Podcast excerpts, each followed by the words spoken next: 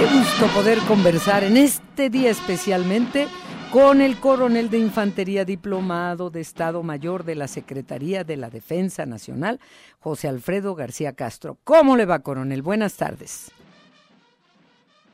Bueno, coronel. saludarla y un saludo para todo su auditorio. Igualmente, gracias.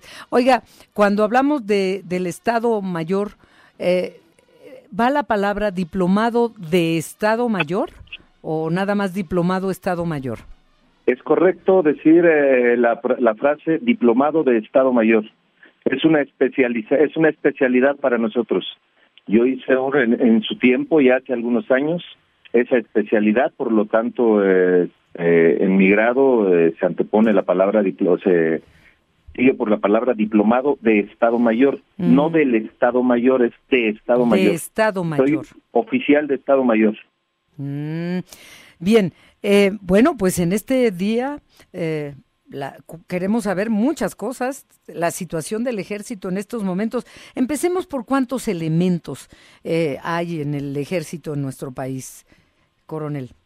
Con gusto, con gusto. Mire, el, actualmente el ejército mexicano estamos integrados por un efectivo de aproximadamente 250 mil personas. 249.807 efectivos, para ser exacto. 249.807 efectivos. Cada vez más, más mujeres. El otro día eh, entrevistaba a una mujer militar también. Eh, eh, y cada vez con mayores responsabilidades. ¿Algún día tendremos una secretaria de la defensa, una mujer en España? Ya la han tenido y hasta embarazada estaba. Claro que sí.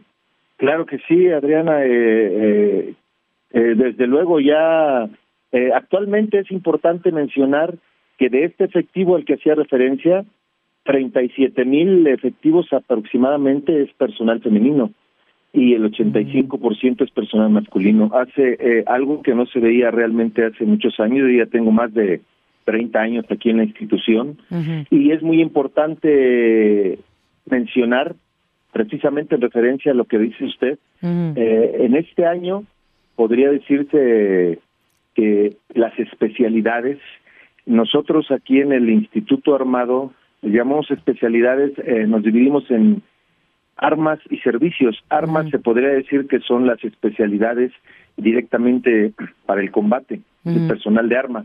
Y los servicios es el personal que es de apoyo al combate, diferentes servicios, llámese intendencia, sanidad, eh, materiales de guerra, diferentes tipos de apoyo. Anteriormente, hace muchos años, cuando yo empecé, eran muy limitadas las oportunidades que tenían las mujeres para pertenecer al Instituto Armado. Esto ha cambiado al paso de los años y con orgullo ahora puedo decirle que a partir de este año las últimas, vamos a llamarles tres especialidades que estaban todavía de alguna forma, eran exclusivas para personal masculino, que eran las especialidades de combate, las armas de infantería, de caballería y de arma blindada. A partir de este año, también las mujeres ya integrarán parte de estos cuerpos de arma de infantería, de caballería y de arma blindada. De hecho, en este año eh, las primeras oficiales egresadas del heroico colegio militar eh, este, ya pasarán a formar filas también en las diferentes unidades del ejército. Por ende, también ya el reclutamiento de personal femenino para estas especialidades ya también será posible. En todas las especialidades del ejército, este año ya será posible que haya mujeres. Qué bueno, esa, esa es buena noticia. Hay, hay muchas buenas noticias, pero también hay muchas inquietudes. Eh, coronel de Infantería diplomado de Estado Mayor de la Secretaría de la Defensa Nacional, José Alfredo García Castro. Eh, mm, en esta administración han ido adquiriendo responsabilidades, se han extendido en otras actividades que nunca habíamos visto a la Secretaría de la Defensa, a nuestro, a nuestro ejército, la construcción, por ejemplo, eh, actividades que, que, estaban destinadas eh, eh, solo a civiles, en oficinas, en, en oficinas de gobierno, etcétera. Y constitucionalmente se ha cuestionado mucho esto también.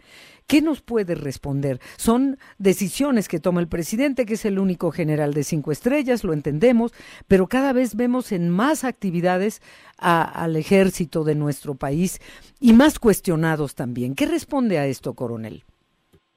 Así es, así es, Adriana. Efectivamente, en este sentido yo podría decirle que el ejército mexicano es la institución con mayor nivel de independencia y nacionalismo. No está subordinada a intereses particulares y mezquinos. Siempre estaremos velando nosotros por el bienestar de la nación. El ejército mexicano es una organización de gran arraigo y representatividad. Tenemos un compromiso social que está sustentado esencialmente en nuestros recursos humanos y nuestra actuación se rige y se distingue por valores como son el honor, el valor, la lealtad, el sacrificio y el y sobre todo el respeto a los derechos humanos. Efectivamente, como usted lo menciona, en esta actualmente en esta administración son diversas las actividades en las que está participando el ejército mexicano, pero es cierto que constitucionalmente las misiones generales que tienen encomendadas las Fuerzas Armadas, dentro de las cuales está el ejército mexicano. Mm. La cuarta misión general establece por norma y, por, y constitucionalmente realizar acciones cívicas y obras sociales que tiendan al progreso del país. Entonces, estas actividades a las que usted hace referencia están encuadradas dentro de esta misión general. Es una de las misiones que tenemos nosotros eh, que cumplir y que las cumplimos con orgullo y con y, en respaldo precisamente a las instituciones legalmente legalmente constituidas en el país. Por ejemplo, como son el, el, cuerpo, como lo sabemos, el cuerpo de ingenieros militares lleva a cabo este tipo de acciones, como usted lo menciona, la construcción de obras de obras prioritarias que son precisamente obras sociales que tienden al progreso de nuestro país. Mm. Pero, por ejemplo, si me permite, eh, el caso de una aerolínea, eh, el caso de una aerolínea y el nombre es mexicana, mexicana de, de aviación, que hasta el momento hemos visto que vuelan con un pasajero en detrimento de, de, de, la economía del país. Eh, una aerolínea comercial no permitiría eso, o cancela el vuelo, o pone al pasajero en otro avión. O sea, lo que se cuestiona también es la posible falta de capacidad para administrar nuestro dinero, que es el de usted, el mío y el de todos también, ¿no? Eh, acciones como esta que, que, nos cuestan a los mexicanos. Eh, despegar aviones con solo un pasajero, pues, eh, pues no, no, no, es conveniente para la economía, ni de la aerolínea ni de nuestro dinero, coronel. ¿Qué nos responde a esto? Eh, precisamente ese es un punto muy interesante, pero permítame decirle que efectivamente han pasado han pasado ya 111 años desde la conformación de nuestro actual ejército mexicano. En este tiempo la institución se ha modernizado, se ha profesionalizado y se ha organizado para atender de forma eficiente las necesidades imperantes de la nación. En este caso, específicamente, como usted lo menciona, el, el, el hecho de, de esta, eh, la administración de esta aerolínea y yo lo que le podría decir es de que el personal capacitado se tiene, se cuenta con los recursos, pero sí yo le rogaría que en este momento lo que nos atañe a nosotros estamos muy orgullosos ahora por estar cumpliendo 111 años de la creación del ejército mexicano y quizás este, ya propiamente la administración de, de una aerolínea como la es Mexicana de Aviación sería con personal de Fuerza Aérea Mexicana quien podría darle detalles más específicos al respecto. Pues buscaremos, los buscaremos. Oiga, ¿y cómo van en el reclutamiento? ¿Cómo se acercan los jóvenes al ejército? ¿Cómo va ese punto? Porque recuerdo que desde el inicio de la administración el presidente López Obrador invitaba a los jóvenes a unirse al ejército. ¿Cómo va este tema, coronel? Efectivamente, como lo decía mención hace unos momentos, el, el, del efectivo, de este efectivo con que actualmente contamos en el ejército, eh, de acuerdo a las planillas eh, presupuestales autorizadas por la Secretaría de Hacienda, realmente se han llevado a cabo y se mantiene permanentemente una campaña de reclutamiento que en la cual se invita a los jóvenes a participar.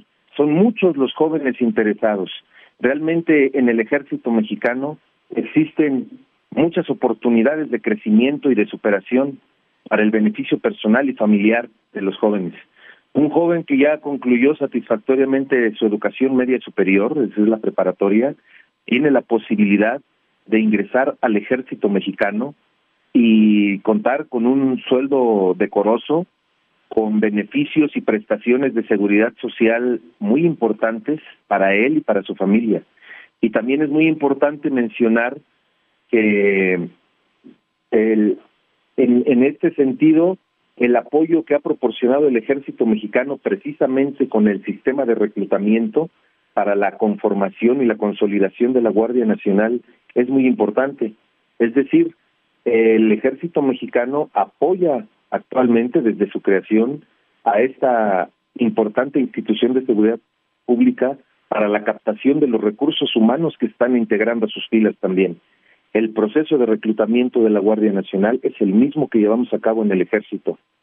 Y también el sistema de educativo militar, los planteles militares, ofrecen grandes oportunidades precisamente para todos los jóvenes que quieren ingresar al Instituto Armado.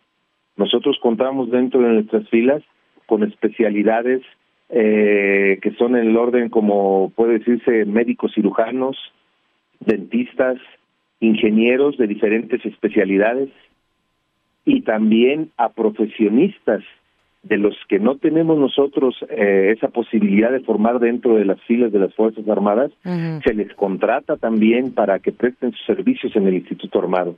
O a todos aquellos jóvenes que tienen intereses y deseos de superación, son bienvenidos en el ejército mexicano, Adriana. Pues eh, felicidades en su día lo presentamos con una banda que recordamos, no sé, eh, hay músicos también en el ejército, la carrera de músico y muchas otras profesiones, ¿no? Y, la banda que estábamos, la música que estábamos escuchando cuando lo presentábamos, eh, bueno, yo la recuerdo desde la primaria, ¿verdad? Desde la escuela primaria, así es. Eh, este, ¿usted sabe, tiene conocimiento de cuántos años tendrá esta música con la que lo vamos a despedir ahora, por cierto, este, y agradeciéndole mucho la entrevista el día de hoy, coronel José Alfredo García Era una marcha, era una marcha militar que interpretan las agrupaciones musicales que para nosotros llamamos la banda de guerra, por eso es que quizás como usted lo menciona, muchos lo recordamos desde nuestra educación básica, la banda de guerra, yo creo que todos eh, conocimos, sabemos que es una banda de guerra en la escuela y ese si no recuerdo si lo si me pareció bien escucharlo es el toque de para iniciar la diana para iniciar para para iniciar antes de los honores a la bandera es el toque mm, militar que interpretan las bandas de guerra precisamente para iniciar con las actividades del día. Mire, mire, ahora le voy a pedir a nuestra productora le suba el volumen un poco.